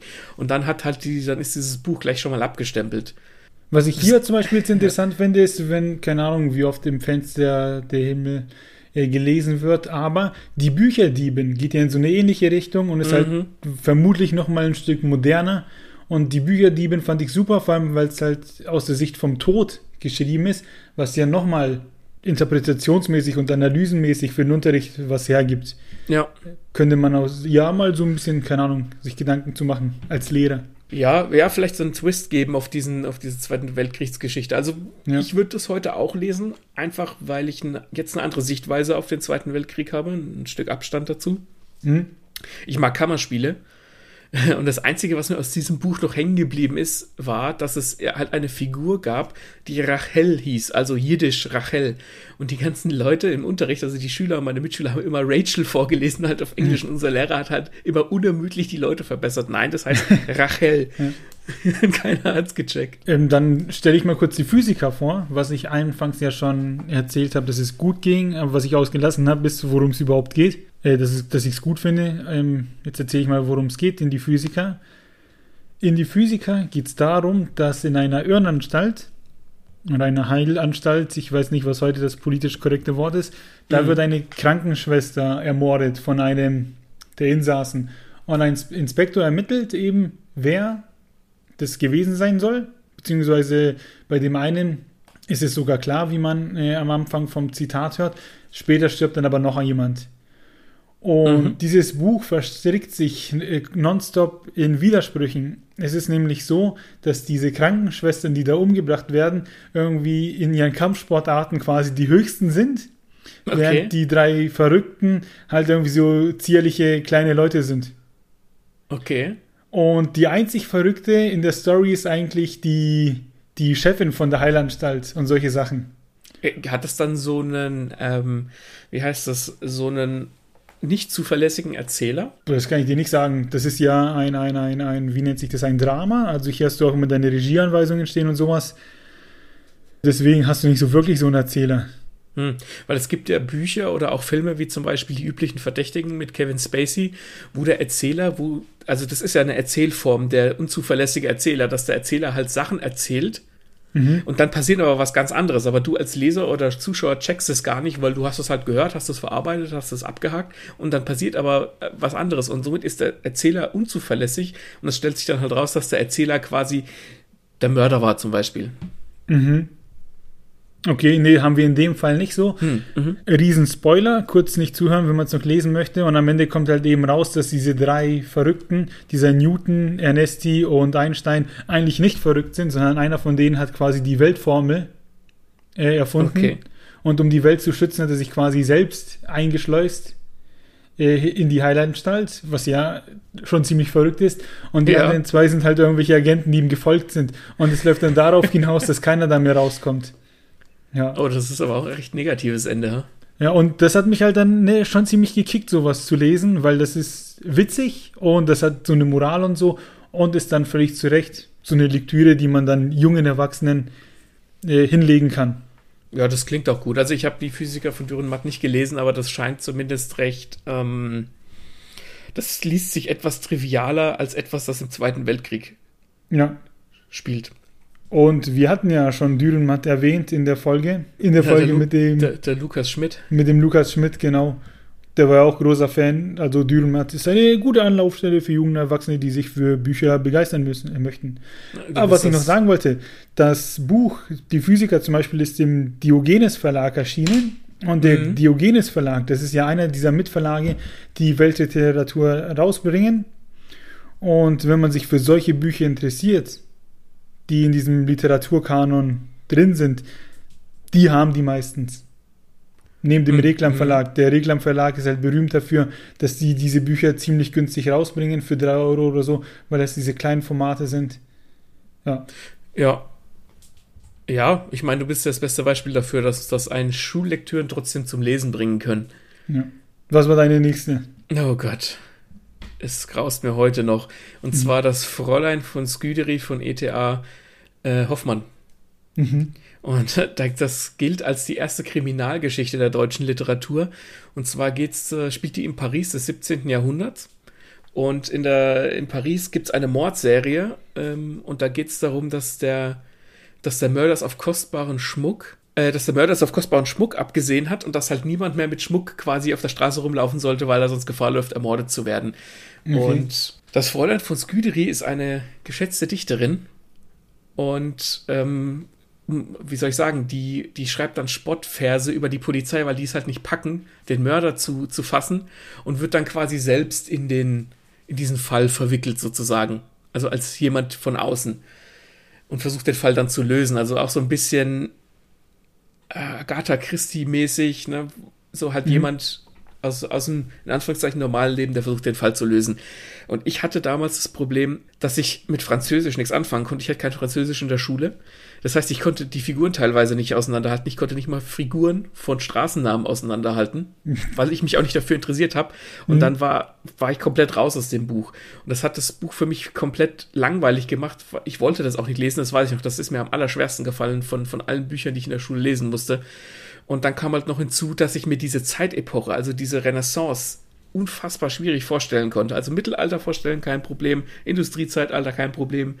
Zukunft, kein Problem. Aber alles, was mhm. so Renaissance ist, so dieses. So 1500 rum, ja. Ja, 16., 17. Jahrhundert, da habe ich Probleme, mir das vorzustellen. Das da kamen einfach so viele Sachen zusammen, die mich nicht interessiert haben, dass dieses Buch komplett aus meiner Erinnerung verschwunden ist. Ich kann nichts mehr über dieses Buch sagen. Obwohl ich es obwohl ich auch, ich habe es vermutlich gar nicht richtig gelesen. Also ja. ja. Das, was du aber so erzählst über den Inhalt und so, das fände ich jetzt schon ganz spannend, aber da haben wir wohl wieder das Problem, dass man das nie einfach in dem falschen Alter nahegelegt hat. Heute würde ich es vielleicht auch lesen. Heute würde ich auch zumindest die, die Namen ähm, aussprechen können. Mhm und würde, würde auch verstehen, wer wer ist und wer eine Straße ist und wer ein Mensch. Ja, ähm, ja auch wenn ja. du so sagst, das ist so der erste deutschsprachige Krimi, ähm, finde ich das schon ganz spannend, ne? Also, ja, bitte, du kannst das gerne lesen. Gibt es bestimmt auch als so Reklam oder irgendwie sowas oder mhm. Diogenes Verlag. Feel free, mich da eines Besseren zu belehren, dass das vielleicht Jawohl. wirklich ganz gut ist. Wir haben noch eins gelesen, das geht so ein bisschen in die ähnliche Richtung wie das Parfüm. Also es geht nicht in die ähnliche Richtung, es ist schon was ganz anderes. Aber ich sage immer gern, das ist quasi, das ist das Parfüm nur mit Hören und nicht mit Riechen. okay. Und zwar, Moment, äh, was ich jetzt auch nicht mehr vorliegen habe als ja, als Buch, sondern es irgendwann mal ne, in an einen diesen Anbieter verkauft habe, der Geld für einen für gebrauchte Sachen gibt. Dem ist es leider zum Opfer gefallen. Aber damals fand ich das ziemlich spannend. Und zwar Schlaf ist Bruder, was im Prinzip äh, das Parfüm ist, nur mit Hören. Okay. Ähm, darum geht's. Das ist die Geschichte des Musikers Johannes Elias Alder, der 22-jährig sein Leben zu Tode brachte, nachdem er beschlossen hatte, nicht mehr zu schlafen. Und in der Sprache ist ja quasi Schlaf ist Bruder, der Tod. Das ist so ein, so ein Stilmittel, so ein Ding geworden, was auch ganz mm. spannend ist, dass wenn man vom Schlaf, vom, ja, vom, vom Bruder, vom Schlaf spricht, dann spricht man vom Tod. Äh, Kurzinhaltsangabe, denn er war in unsägliche und darum unglückliche Liebe zu seiner Cousine Elsbeth entbrannt und seit jener Zeit nicht länger willens, auch nur einen Augenblick lang zu ruhen, bis dass er das Geheimnis der Unmöglichkeit seines Lebens zugrunde geforscht hätte. Tapfer hielt er bis zu seinem unglaublichen Ende bei sich, dass die Zeit des Schlafs Verschwendung und folglich Sünde sei. Ihm, der einst im Fegefeuer aufgerechnet werde, denn im Schlaf sei man tot, jedenfalls lebe man nicht wirklich. Nicht von ungefähr vergliche ein altes Wort Schlaf und Tod mit Brüdern. Siehst du, wie dachte mhm. er, könne ein Mann reinen Herzens behaupten, er liebe sein Weib ein Leben lang, tue dies aber nur des Tags und dann vielleicht nur über die Dauer eines Gedankens. Dies, äh, das könne nicht äh, von Wahrheit zeugen, denn wer schlafe, liebe nicht. Das sind ganz spannende Gedanken. Und mhm. weil er eben Musiker war, äh, wenn ich mich recht erinnere, war dann auch, dass er irgendwelche Sounds anders wahrgenommen hat. Und er hat sich dann irgendwas bei ihm immer visualisiert. Das kann natürlich auch rückblickend, wenn ich das jetzt so interpretiere, auch am Schlafentzug liegen. ne? Ja. Also solche Sachen. Und das fand ich auch nicht, das fand ich nicht schlecht. Das haben wir dann in der 12. gelesen. Müsste ich mir aussuchen, was besser ist, dann ist es auf jeden Fall die Physiker, weil das ist jetzt dann natürlich, wie es klingt, etwas härterer Tobak. Aber das war auch schon nicht schlecht. Ja, vor allem kannst du da viel reininterpretieren und du liest ja. vor allem über jemanden in einer extremen Situation, über jemanden, der eine recht extreme Ansicht von was hat. Das ist immer interessant. Das war ja auch das, das war ja auch interessant bei das Parfüm. Frage an dich, wie siehst du das? Findest du, man kann auch im Schlaf lieben? also ich sagen wir es mal so, ich kann den Gedankengang von dieser Hauptfigur nachvollziehen und ich denke darauf, diesen Gedankengang wird auch der Autor irgendwo haben ich habe, ich sage auch, also wenn wir nicht schlafen müssten, stell dir mal vor, wie viel mehr wir schaffen würden oder machen könnten, wenn wir nicht schlafen würden. Ich schlafe gerne. Schlafen ist schön. Schlafen macht mhm.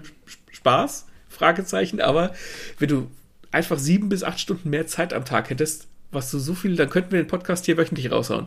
Ich denke mir aber dabei, ja, also ja. Wir, weil wir müssen ja schlafen, das, das kann man nicht wegdiskutieren, das ist biologischer Fakt, sonst sind wir müde, sonst geht es uns schlecht.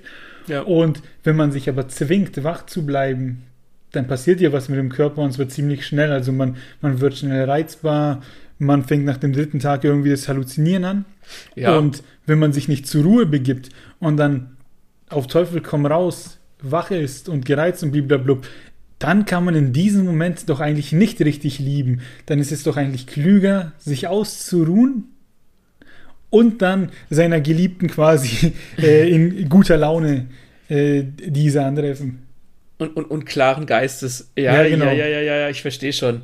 Also ich bin jetzt auch in dem Alter, wo mir eine durchzechte Nacht schon mich schon ziemlich kaputt macht. Also das war früher als Jugendlicher kein Problem, keine Ahnung, wenn wir irgendwelche Nacht, Nächte durchzockt haben oder so. Mhm. Dann war halt ein bisschen dein Zeitgefühl durcheinander und, und du warst halt am nächsten Abend sau müde, aber heute, also drei Tage wach bleiben, das stelle ich mir sehr grausam vor. Das ist ja auch so, dass äh, wenn du länger als irgendwie einen Tag wach bist, spätestens ab dem dritten Tag zwingt dein Gehirn dich zu schlafen, auch wenn es nur für kurze Momente ist. Ja, klar, das, das, das merkst du ja schon. Wenn, wenn du übermüdet bist, dann sitzt du auf der Couch aufrecht und bist da, pennst ja trotzdem weg.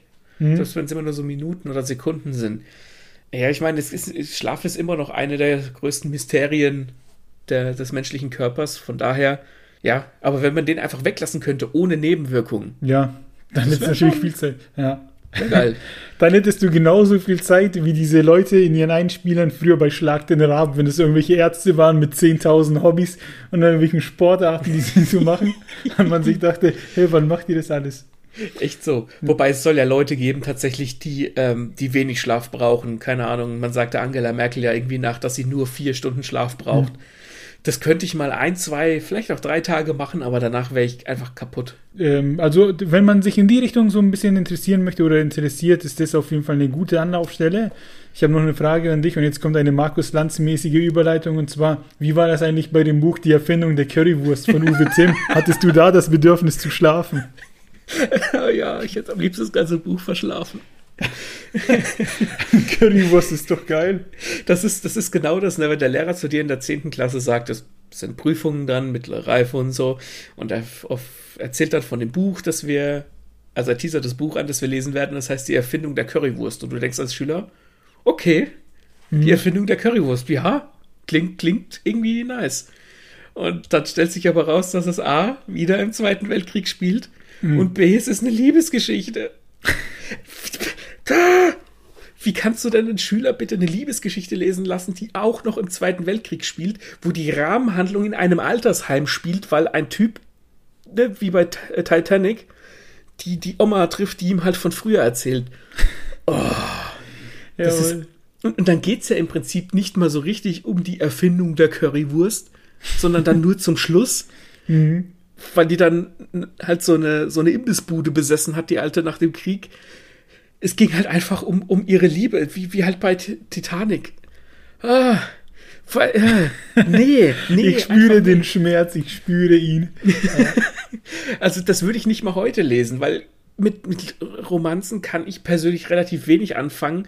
Und der Zweite Weltkrieg ist ja im Prinzip dann auch wieder nur die, die Rahmenhandlung, in der es spielt. Also ähm, es gibt bestimmt so eine Nachkriegsromantik und vielleicht auch vor allem für die Leute, die das damals erlebt haben und ich, ich kann verstehen, wenn man das mag, aber für mich sind das einfach zwei Dinge gewesen für mein jugendliches Ich, hm. die ich absolut null gepackt habe. Und das Einzige, was mir noch in Erinnerung geblieben ist, ist relativ vom Anfang vom Buch, wo irgendwelche verbrannten Leichen aus so einem ausgeräucherten Luftschutzbunker von der Decke hingen oder irgendwie sowas. Das ist dann ah, ja. diese Momente, wo du denkst, oh cool, als, als Jugendlicher, aber ja, da hast du dann deinen Jumpscare so oh, kurz eklig, so was passiert da und dann ist schon wieder weg. Genau, und dann geht es schon wieder um die Liebe. Also, das habe ich auch, ich hab, weiß nicht, ob ich es gelesen habe, ich kann nichts davon rezitieren, ich, ich, ich will es auch gar nicht. Ich, ganz furchtbar, der Titel ist irreführend. es geht nicht um Currywürste. Clickbait, ja. ich, nein, äh, überhaupt nicht, packe ich nicht. Würde ich heute nicht lesen, fand ich damals ganz furchtbar und deswegen habe ich auch mich mit der Erörterung in der Abschlussprüfung in den Sand gesetzt. Das war das mit dem Alkohol? Mhm. Ja. Okay. Ja, fandest du nur das Buch äh, so, ich sag mal so komisch? Oder ja, was sind denn so die allgemeinen Meinungen dazu? Also ich kann ja mal auf Wikipedia äh, vorlesen, eins, zwei, was die darüber sagen und ich glaube, da gehen unsere Meinungen relativ auseinander. Gib Nur am Rande, das Buch ist auch von 1993, also auch noch gar nicht so alt. Okay. Und die Ursula Reinhold äh, schreibt äh, das hohe Lied auf ein unspektakuläres Frauenleben. Der Autor versteht es, das Geflecht menschlicher Beziehungen auszuleuchten. Sinnlichkeit, Heiterkeit, Bitternis und Trauer sind in dieser Geschichte so ineinander verwoben, dass sie zum nachhaltigen Lektürenerlebnis wird. Ursula, nein. Das ist, da haben die Leute keine Meinung, sondern wollen einfach nur verkaufen, wie schön sie schreiben können. Ja, ich, ja, na, der, der Walter Hink von der FAZ schreibt, eine Liebesgeschichte von zeitgeschichtlicher Gleichniskraft. Das hat mein, mhm. mein jugendliches Ich anders gesehen. ja. Es ist, also scheinbar kam dieses Buch ziemlich gut an, aber für Schüler absolut ungeeignet. Macht einen Bogen darum. Okay. Bitte, wenn ihr nicht alt genug dafür seid. Hm. Das Parfüm haben wir ja beide gelesen mit dem Jean Grenouille Baptiste. Mhm. Wenn ich ihn richtig ausgesprochen habe. Vielleicht ist das auch nur eine Straße in der Story. ja. Da würde ich jetzt nicht mal allzu viele Worte drauf verlieren. Ich, keine Ahnung, ich kann es aber so, ich würde es empfehlen, ab 17 Jahren kann man das auf jeden Fall lesen und man sollte auch so ziemlich alles verstehen, was da drin steht. Ja, ich, mm, das ist schon relativ interpretativ und ich finde vor allem, dass das relativ, ähm, wie soll ich jetzt sagen, das hat so Storybeats, ne, wo er dann einfach äh, als, als Einsiedler irgendwo lebt und sich von irgendwelchem Moos, ja, an dem Moos leckt und so. Ja, ja genau. Ja. Das, ist, das ist in seinen Auswüchsen relativ extrem, wodurch es auch für, die, für einen Schüler relativ interessant ist. Weil das halt doch, ist, da geht es nicht um so zwischenmenschliche Themen, sondern da geht es um eine Hauptfigur, die irgendwie Banane ist. Ja. Na, die Einführung schon nicht. Der wird ja irgendwie auf einem auf einem Fischmarkt geboren, wo dann irgendwie Genau. der, der Fisch stinkt und die Innereien und du kannst dir das richtig vorstellen. Und dann wird diese äh, Grenouille geboren und er hat einfach selbst keinen Geruch. Da weißt du schon, okay, okay, strange, komisch. Und dann begleitest du halt eine Figur, die in ihrer Art relativ extrem ist. Ja. Und das geht bis zum Schluss, als sie, Achtung, Spoiler, wer es noch lesen will, wo er sich dann dieses Parfüm eben übergießt und die Leute ihn dann auffressen, weil sie ihn so sehr lieben. Ja. Was ich ein sehr geiles und sehr philosophisches Ende fand. Ich finde auch, da gibt es dann so eine, ich glaube, knapp über der Hälfte eine Szene, die hat sich bei mir eingebrannt, weil ich die einfach so gut finde. Da hockt er ja eben in dieser Höhle und versteckt sich und da geht er seine Bibliothek durch an Gerüchen. Und dann findet er doch eben den einen seinen Geruch nicht und flippt dann voll ins Aus. Ja, ja, genau. Das fand ich gut. Und ich habe das hier vor mir, ne? Könnt ihr hören. Und es geht ja auch schon damit los. Also wie du sagst, da wird beschrieben, wie, wie alles stinkt und sowas da in Frankreich. Und wir lesen, im 18. Jahrhundert lebte in Frankreich ein Mann, der zu den genialsten und abscheulichsten Gestalten dieser an genialen und abscheulichen Gestalten nicht armen Epoche gehörte. Seine Geschichte soll hier erzählt werden. Er hieß Jean-Baptiste Genouilly und wenn sein Name im Gegensatz zu den Namen anderer geniale Scheusale wie etwa Desart, Saint-Just, Fouché, Bonaparte und so weiter heute in Vergessenheit geraten ist, so sicher nicht deshalb, weil Grenouille diesen berühmteren Finstermännern an Selbstüberhebung, Menschenverachtung, Immoralität, kurz an Gottlosigkeit nachgestanden hätte, sondern weil sich sein Genie und sein einziger Ehrgeiz auf ein Gebiet beschränkte, welches in der Geschichte keine Spuren hinterlässt. Auf das flüchtige Reich der Gerüche. Schon bist du drinnen. Ja, ist so. Ist so. Das ist ein, das ist ein, ein guter Teaser. Ja, deswegen lassen wir das mal so stehen. Und über den Faust würde ich gerne noch sprechen. Den habe ich Ende 13. gelesen, wer das noch weiß vom Anfang der Folge. Und da haben wir ja schon angedeutet, dass da sprachlich sau viel in die deutsche Sprache integriert wurde. Ja. Wenn mich einer fragt, worum geht's in Faust, dann kann man eigentlich nur sagen, worum es am Anfang von dem Buch, weil hinten raus wird es schon ziemlich freaky. Naja, es geht ja schon damit los, dass die, dass die Engel mit Gott sprechen. Genau, Ja. da sprechen die Engel mit Gott und der Gott ist der Meinung, dass jedes seiner Schäfchen zu ihm aufschaut, ganz egal, was er tut. Und dann kommt natürlich der Luzifer und sagt, hey, glaube ich war nett. Ich bin der Meinung, dass äh, wenn da so ein Grattler kommt, dass ich den vom Gegenteil überzeugen kann, so nach dem Motto. Und dann schließen sie eine Wette ab. Ja, genau, genau, genau, genau, richtig. Und dann geht's weiter mit diesem berühmten Monolog vom Faust, der sagt, was sagt er denn? Das sage ich dir, was er sagt. Habe nun, ach, Philosophie, Juristerei und Medizin und leider auch Theologie durchaus studiert mit heißem Bemühen. Da stehe ich nun, ich armer Tor, und bin so klug wie als wie zuvor. Der ihm aufzählt, wie schlau er ist, etc. Aber ja, was ihm fehlt, ist der Glaube steht hier, aber was ihm eigentlich fehlt, ist das Mädel. Und das findet er dann in Gestalt von der Gretchen, einem jungen Madel, das eigentlich zu, zu jung ist für den alten Herrn. Aber mit Hilfe von, ich habe Lucifer gesagt, aber eigentlich ist es Mephisto. Ja. Ja, der mit Hilfe von Mephisto eben in die Gunst der Liebenden quasi fallen möchte. ja. Und daraus ergibt sich dann ein großes Drama. Sie wird äh, schwanger von ihm, aber das Kind, ich glaube, das treiben die ab. Und dann landet sie im Gefängnis und wird verrückt und dann lässt er sie stehen. Und solche Sachen. Das ist sozusagen die Straßenerklärung von dem, was passiert. Da passieren aber noch, das, ja, da passieren noch ganz viele andere Sachen. Da gibt es dann irgendwie so Hexen und eine Walpurgisnacht und ganz viel anderes verrücktes Zeug. Hier bin ich jetzt an so einer Stelle, da heißt einer Frosch oder ich weiß nicht, ob er Frosch heißt oder tatsächlich so einer ist. ja. Ja, ach, also sprachlich gesehen, wie gesagt, Faust, wenn man sich für die deutsche Sprache interessiert und da so ein bisschen ähm, sich erbauen kann, wie das geschrieben ist, Mhm. macht das wirklich eine gewisse Zeit Spaß, das zu lesen, weil du auch viele Sachen wiederentdeckst. Aber inhaltlich ist es halt einfach komplett Berg- und Talfahrt. Ja. Es, es, es wird alles zusammengeschmissen und ich weiß nicht, was der Goethe damals genommen haben muss, dass das so zusammengeht und was der da alles reingeballert hat. Und das Problem ist für Schüler, hinter diesen, hinter dieses Sprachkonstrukt zu gucken und eigentlich zu verstehen, was denn da die eigentliche Geschichte ist. Ja. Da ist, Und- da ist die Sprache einfach hinderlich, ja. der musste auch irgendwie ewig lang dran geschrieben haben und über den Faust 2, da spricht irgendwie keiner drüber. Da gibt es ja noch eine Fortsetzung. Ja, ja, ja. Und das, was du sagst, das ist, das ist richtig, dass man da als Schüler schwer durchblickt. In der 10. Klasse haben wir einmal das Theater besucht und da hat sich unser Lehrer extra eine Stunde vorher Zeit genommen, um mit uns zu besprechen, worum es da überhaupt geht. Dass wenn wir da gleich den Schauspielern zuschauen, dass wir halt so ein bisschen der Handlung folgen können. Wobei es im Theater zumindest im modernen Theater, so aufbereitet ist, dass man das ganz gut nachvollziehen kann. Aber trotzdem ist die Sprache ja ziemlich schwer. Ja. Und da muss man sich schon die Zeit nehmen, um da ein bisschen Vorarbeit, ja, ein bisschen Vorarbeit muss man leisten, dass man das auch einfach annehmen kann, das Thema. Es ist halt so, du musst es einmal lesen wegen der Sprache und dann musst du es nochmal lesen, um es zu verstehen. Ja, genau. Und in der 13. haben wir es gelesen und so als normaler Mensch da hockt, hockt sich keiner hin und liest für sich den Faust, sondern das ist ein Buch, da musst du mit anderen drüber sprechen. Ja. So ja. gesehen ist es ja da dann wieder gut ähm, für, die, für die Schule geeignet und auch sprachlich, äh, um die Leute so ein bisschen zu sensibilisieren. Weil du mhm. schreibst ja heute so nicht mehr, auch in diesen, nicht in diesen Reimversen und sowas.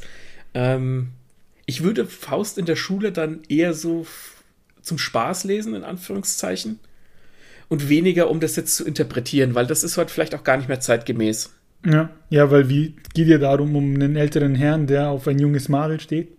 Ich glaube, das ist gesellschaftlich nicht mehr so akzeptiert. Nee.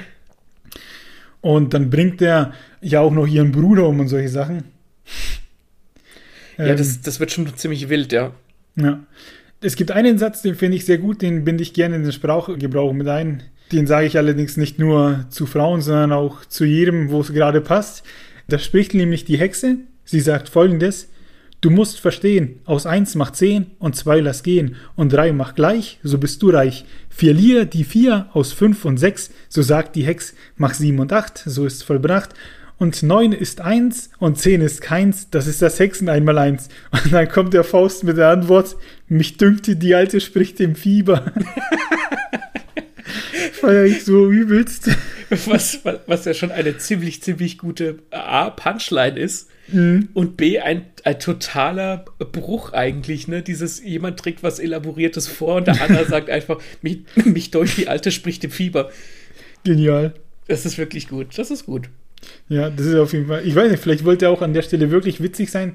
So nach dem Motto so, ja, sie hüpft, trägt was vor und der ganz trocken. Ja, okay. Kann ich mir schon vorstellen, klar. Hm. Der wird sich schon was dabei gedacht haben, der Goethe, als er Faust geschrieben hat. Aber wir haben ja gesagt, dass Faust mehr so ein, so ein Bonus sein sollte und heute nicht mehr unbedingt ähm, Kern des Deutschunterrichts sein hm, sollte. Nicht mehr hast, en vogue. Nicht mehr en vogue. Ähm, ja. Hast du denn irgendwelche Lektüren, wo du sagen würdest, die sollte man im Deutschunterricht durchnehmen? Ein aktuelles Thema ist ja zum Beispiel Feminismus oder mhm. Powerfrauen oder LGBTQ ähm, eben und solche Sachen. Und da würde es sich zum Beispiel anbieten, wie wir es in unserer Folge Powerfrauen angesprochen haben, ähm, etwas von Agatha Christie zu nehmen, weil ich die erstens sehr cool finde und die schreibt sehr gute Bücher. Mhm. Und dann hat sie eben sehr gewiefte Krimis mit starken Hauptcharakteren, wo sich dann viele geschichtliche Sachen besprechen lassen. Da, ihr werden zum Beispiel Vorwürfe der Aus Ausländerfeindlichkeit gemacht. Da kann man betrachten, woran liegt das? Für, wer mhm. findet die Stelle, wo man sowas eben festmachen kann? Dann ist es einfache Kost, die witzig ist, die spannend ist. Und es gibt zum Beispiel den Hauptcharakter, den Hercule Poirot, wenn wir den nehmen. Da lässt sich eine sehr gute Personenbeschreibung machen, weil der äh, seine Running Gags hat, weil der von seinen grauen Zellen spricht, weil er Belgier ist, der ständig mit einem Franzosen verwechselt wird, weil er sehr eitel ist und eben solche Sachen. Ja, weil er als Hauptfigur einfach interessant ist, auch für Schüler. Ja, ja genau. Und was ich auch cool fände, ist von Stephen King und zwar Carrie, was insgesamt ja harter Tobak ist und auch mehr so in die Richtung Thriller und Horror geht. Aber diese Handlung wird sehr cool erzählt durch Vorblenden, Zeitungsberichte und irgendwelche Polizeiberichte. Und hinten raus passiert dann immer quasi, was beschrieben wird. Das heißt, man wird auf Stange gehalten, einfach weil man wissen will, was passiert ist. Und dann gibt es eben solche Themen wie Mobbing, religiöser Wahn und Pubertät und einfach mal ein bisschen anders verpackt. Würdest du sagen, Carrie ist die extreme Version von Klippenmond? Nee, weil das sind zwei verschiedene Themen. Bei Klippenmund gibt es um, um einen Typen, der sich ein bisschen aufführt und deswegen nicht mit, auf Klassenfahrt gehen darf. und Carrie geht ja damit los, dass die Carrie, ich glaube, die kriegt ihre Tage und flippt voll aus und ja. wird dann von ihren Mitschülerinnen gehänselt. Also das ist schon was ganz anderes. Ja, Aber ja, das sind dann eben solche Pubertätsthemen, wo man sagen kann, okay, wer verhält sich da jetzt falsch? Wieso ist das falsch? Blablabla. Ja, das finde ich gut, ja. Ja, ja, ich habe, ich habe, ich weiß gar nicht, ob ich Carrie gelesen habe. Ich weiß aber, dass ich die beiden Film-Verfilmungen gesehen habe. Einmal mhm. die alte mit der Sissy Spacek und einmal die neue mit der Chloe Grace Moretz. Ähm, das ist schon was. Der Stephen King verbindet manchmal so unterschwellig solche Coming-of-Age-Themen mit seinen Geschichten. Und da ist Carrie natürlich relativ stark. Also da ja. habe ich gar nicht drüber nachgedacht. Das finde ich ziemlich gut, wenn man das so ein bisschen den Schüler näher bringen will. Finde ich ja. gut, finde ich gut, ja, ja. Freut mich, dass du das so siehst. Vielleicht bringen wir das durch. wir setzen uns dafür ein, dass das in den Kanon aufgenommen ja. wird. Okay, hast du Ideen? Ich habe Ideen und die erste wird dir gleich mal nicht gefallen, weil du da vorhin schon vom Leder gezogen hast, und zwar 1984 von George Orwell.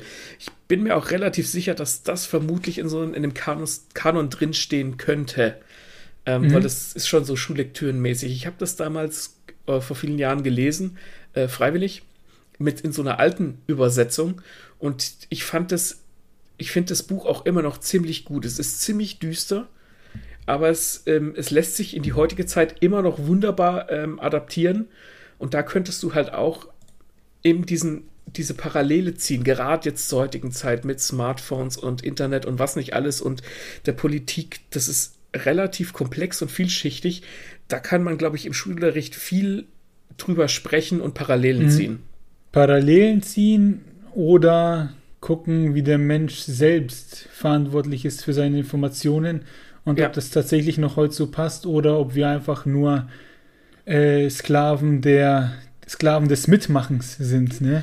Und ich glaube schon ein Stück weit. Also ich glaube, ja. dass 1984, zumindest als ich das damals gelesen habe, du musst, na klar kannst du das nicht für bare Münze nehmen, was da drin steht, aber du kannst es ziemlich einfach auf die heutige Zeit adaptieren. Ja. Und das macht dieses Buch so verdammt gut, weil du siehst, das wie stimmt. da Menschen Gehirn gewaschen werden, massenweise, und das passiert dir heute im Prinzip auch. Natürlich nicht ganz so offensichtlich und nicht ganz so böse und es gibt kein Wahrheitsministerium oder so, aber in einem, äh, in einem viel unterschwelligeren, ähm, auf einem viel unterschwelligeren Level passiert das heute auch. Und deswegen mhm. ist 1984 so verdammt gut. Vor allem, ich, ich glaube, das ist sogar in dem Kanon mit drin. Das kann sein, dass das äh, gerne gelesen wird, aber ja, ist, ist, ist eine gute Wahl. Ja, ja. Also vor allem, weil es trotzdem auch spannend ist und ziemlich düster und ziemlich nieder äh, äh, pessimistisch. Mhm. Man bedenkt, wann der George Orwell das geschrieben hat, Hut ab. Was man auch noch aufnehmen könnte, wenn man Schüler ärgern will, ist American Psycho von mhm. Brad Easton Ellis. Ähm, das kann eine unfassbar langweilige Lektüre sein, weil sie keinem Spannungsbogen oder einem ganz, einem sehr untergeordneten Spannungsbogen folgt. Aber man muss da sehr viel zwischen den Zeilen lesen und es ist ja auch eine eine Gesellschaftskritik. Das ist das Buch ist im Prinzip eine Kritik über die Gesellschaft, über den, über die Verschwendung und Genusssucht von Menschen und ähm, wie wir uns darstellen und sowas. Das wäre sowas, das würde einen durchaus fordern zu lesen, nicht vom Sprache her, von der Sprache her, sondern vom Verständnis her. Mhm. Aber es ist was, wo man viel drüber sprechen kann, über den Inhalt. Es ist natürlich recht extrem, American Psycho, aber gerade deswegen könnte es die Schüler eventuell ansprechen. Ja. Da haben wir ja schon mal in der Folge vorher drüber gesprochen und haben auch gesagt, dass man da ein wenig Ausdauer mitbringen mhm. muss. Und ich bin mir nicht sicher, ob man jedem Schüler neben den ganzen anderen Fächern noch so viel Ausdauer quasi, ob denen noch so zur Verfügung steht, um eben das hm. zu lesen. Ja, ich, ich sag mal so, Faust ist schwieriger zu verstehen und zu das lesen. Das stimmt allerdings. Und das bei, muss man auch machen. Punkt bei, für dich. Bei American Psycho ist es mehr so dieses Dranbleiben, dieses, hm. weil halt, weil sich halt vieles wiederholt. Ich hatte eben noch kurz, eins ist mir noch ins Hirn geschossen. Ah ja, genau, ähm, das werfe ich jetzt einfach so spontan in den Pott. Und zwar Krieg der Welten von H.G. Wells. Mhm. Das wäre auch eine gute Novelle. Das ist nicht zu dick.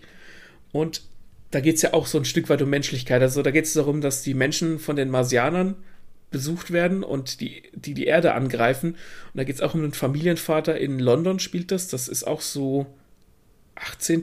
Jahrhundert, 19. Jahrhundert ja, 19. Jahrhundert spielt das, so Anfang Mitte 19. Jahrhundert. Und da geht es dann auch ein Stück weit um Menschlichkeit und äh, wie man sich verhalten sollte, wie dieser, wie diese Hauptfigur das durchlebt, wie die, wie die Erde quasi von Aliens eingenommen wird. Wo dann aber eine, ein, ich weiß nicht, kannst du, kennst du die Geschichte? Hast du den Film gesehen oder gelesen? Nee, ich weiß nur, dass bei Krieg der Welten das war, wo die Leute im Radio kurz dachten, das ist echt. Dann will ich jetzt auch gar nicht spoilern, was, wie, die, wie die Geschichte ausgeht. Die geht nämlich ganz interessant aus. Da könnte man, da könnte, das ist auch wieder so eine philosophische Frage, die man dann am Ende stellen kann, die ich jetzt nicht stelle, aber mhm. es ist sehr lesenswert, vor allem weil es nicht so dick ist, nicht schwer zu verstehen und trotzdem ziemlich viel mitbringt. Ja, das wäre auch Science Fiction, nehme ich an. Ne? Ja, ja, ja, klar. Also schon mal was ganz Neues, was ganz anderes. Fände ich cool. Und dann habe ich mir noch aufgeschrieben, quasi Kurzgeschichten generell. Weil Kurzgeschichten haben halt immer so eine gewisse, ein in sich geschlossenes Thema, wo du dann drüber sprechen kannst. Weil wieso mhm. müssen es dann immer ganze Novellen oder Bücher sein, wenn man nicht einfach auch eine Kurzgeschichtensammlung durchsprechen könnte, weil du es einfach viel leichter verdauen kannst. Ähm, wie zum Beispiel Brutvater oder Feuertod und Lucifer. die Kurzgeschichten, die wir geschrieben haben, könnt ihr euch übrigens anhören. ich weiß nicht, ob die für die Schule so geeignet sind, aber ja, also es gibt viele gute Kurzgeschichten. Da ist auch der Autor im Prinzip egal, solange die Kurzgeschichte was hergibt. Mhm. Weil das einfach für die, weil das sich das für Schüler auch besser verkaufen lässt. Ne? Nicht irgendwie, ah, oh, ihr liest mal 20 Seiten bis morgen, sondern hier ist eine Kurzgeschichte, die geht vier Seiten. Guckt euch das an und wir sprechen drüber. Finde ich, mhm. oder hätte ich angenehmer empfunden. Jawohl. Also können wir zusammenfassen. Ich bin pro Schullektüre. Wir haben beide ähm, ja, ich habe eher positive Erfahrungen gemacht, du eher negative. ja. Und ja, wenn man sich, wenn die Lehrer oder wer sich eine Schullektüre aussucht, dann sollte man halt auch darauf gucken, dass man das richtige Niveau raussucht vom Schwierigkeitsgrad. Man sollte die Schüler aber auch nicht unbedingt unterschätzen und dem bisschen was man sollte dem ein bisschen was zutrauen. Mhm. Aber ich habe immer so ein bisschen das Gefühl, dass es zwischen Faust und Parfüm, ne, also entweder das komplizierteste oder das gut verträgliche, irgendwie da gibt es so nichts dazwischen. Man, ja. man befindet sich immer so in diesen vertrauten Gebieten und man darf da ruhig mal was ausprobieren. Da bin ich bei dir. Ich bin, wie gesagt, ich bleibe auf meinem Standpunkt. Ich fand Schullektüren immer kacke. Ich habe keine gute Erfahrungen damit gemacht, weil es immer darauf hinausläuft, dass du 30 Leute dazu bringen musst, ein Buch zu lesen, wovon äh, vermutlich die wenigsten eigentlich Bock drauf haben und sagen, oh ja, das klingt ja spannend. Zur Wahl es dann solche Bücher sein können wie die Erfindung der Currywurst oder ähm, im, im Fenster der Himmel, wo es dann um Zweiten Weltkrieg geht, wo dann vermeintlich eine Verbindung hergestellt wird zum Geschichtsunterricht, aber eigentlich ist es nur nervig und macht das Ganze nur noch mehr unsexy. Ja. Ja, mit diesen Worten verabschieden wir uns ähm, und bedanken uns fürs Zuhören. Würden wir uns freuen, wenn ihr euch eins dieser Bücher mal schnappt und vielleicht lest und uns dann in die Kommentarspalten, egal wo, reinballert, wie ihr das fandet. Ja, vielleicht ist ja die Erfindung der Currywurst wirklich eine ganz tolle Liebesgeschichte und die nächste Folge kommt am 4. August. Sehr schon bald. Okay. also, macht's gut. In diesem Sinne, ciao, ciao. Ciao. Am 1. Juli kam endlich und es wurde im, im Hause Schwind gefeiert wie ein Feiertag die äh, DVD und Blu-ray äh, von JoJo's Bizarre Adventure. Habe ich schon Jawohl. oft genug hier erzählt und oft genug abgefeiert. Aber ich muss es jetzt trotzdem nochmal abfeiern, weil deutsche Synchronisation. Ich persönlich bin der Meinung, dass, deutsche, dass die deutsche Synchronisationslandschaft eine der besten der Welt ist. Aber du kannst einen Anime, kannst du nicht so synchronisieren wie ein Film. Mhm. Das heißt, du kannst, du kriegst da relativ schnell Fremdscham, je nachdem, wenn's, wie gut oder wie schlecht es gemacht ist. Gott sei Dank, mittlerweile ist es viel mehr im Mainstream angekommen und du findest eigentlich kaum noch schlechte oder mittelmäßige Synchronisation äh, im Vergleich zu früher. Aber was die halt bei, bei Jojo abgeliefert haben, ist einfach ich, mir fehlen die Worte. also die haben, ich, äh, Kase, der Publisher, hat vor, hat im Mai, Anfang Mai so einen Stream rausgehauen, wo sie auch zwei Synchronsprecher zu Gast hatten und den, den Synchronregisseur. Und die, mhm. und zwei von den drei kannten halt Jojo schon vorher. Und der Regisseur hat die Arbeit ursprünglich auch erst abgelehnt gehabt, weil er wusste, wie unfassbar schwierig es ist, diesen Grad zu wandern zwischen extrem geil und extrem scheiße, weil das halt weil diese japanische Sprache einfach so viel anders klingt als im Deutschen. Ne? Mhm. Japanische Sprache ist ja immer in Silben aufgeteilt und immer ziemlich viele Vokale. Das heißt, du kannst sie gut rufen, du kannst sie gut schreien. Und im Deutschen, unsere deutsche Sprache ist halt unfassbar sperrig, einfach so von der, von der Phonetik her. Aber was sie da abgeliefert haben, ich habe noch nie, noch nie so eine on-point geile Synchronisation gehört. Nicht in, in einem normalen Level oder auf einem normalen Standard, wie du einen Film synchronisieren würdest, sondern so, wie es halt zu diesem Vorlagenmaterial passt. Das ist einfach nochmal ein, für mich persönlich als, als Fan, ein eine komplett neues Erlebnis. Zu hören, wie Banane das eigentlich ist, anstatt es nur in Untertiteln zu lesen.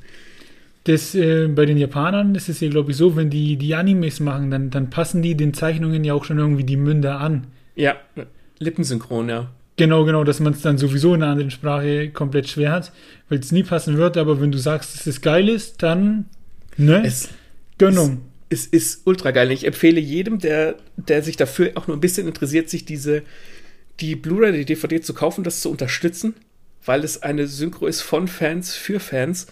Und selbst wenn einem das nicht taugen sollte, kann man immer noch auf die japanische Spur umstellen.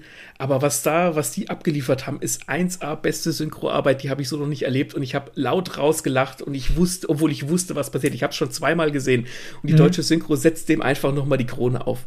Extrem äh, geil. Die, die Sprecher, kennt man die woher? Die kennt man, den, den Sprecher, du hast ja auch ein paar Folgen gesehen, du hast ja auch gelesen, den, den ja. ersten Arc. Den Sprecher vom Dio kennt man schon, woher, der hat in Attack on Titan den Rainer gesprochen, zum Beispiel. Der spricht, glaube ich, auch in, auf Pro 7, dieses The Mask Singer, spricht er, glaube ich, da diesen, halt diese, diese Station Voice. Mhm der, den von, vom Jonathan, von der Hauptfigur, kennt, kannte ich nicht, aber der ist, der ist ultra sympathisch, kannte das vorher auch, hat gemeint, der hat bei, der, bei den Aufnahmen Rückenschmerzen gehabt und das hat er halt voll mit in die Schreie reingelegt und das hörst du. Und ähm, der war total, den, den, den sieht man auch immer auf Facebook, wenn der halt irgendwelche Sachen kommentiert von, von den Sachen, wo er synchron gesprochen hat. Der hat auch keine Scheu, da irgendwie zu den Leuten hinzugehen und das halt ein bisschen rauszufeiern mit denen. Total sympathisch. Und da sind schon eins, zwei, vor allem ältere Synchronsprecher dabei, die man kennt. Also extrem hohe Qualität. Mhm. Und du kannst nicht anders als zu lachen, wenn der Speedwagon auftaucht und sagt, Speedwagon mein Name, einmischen meine Gabe.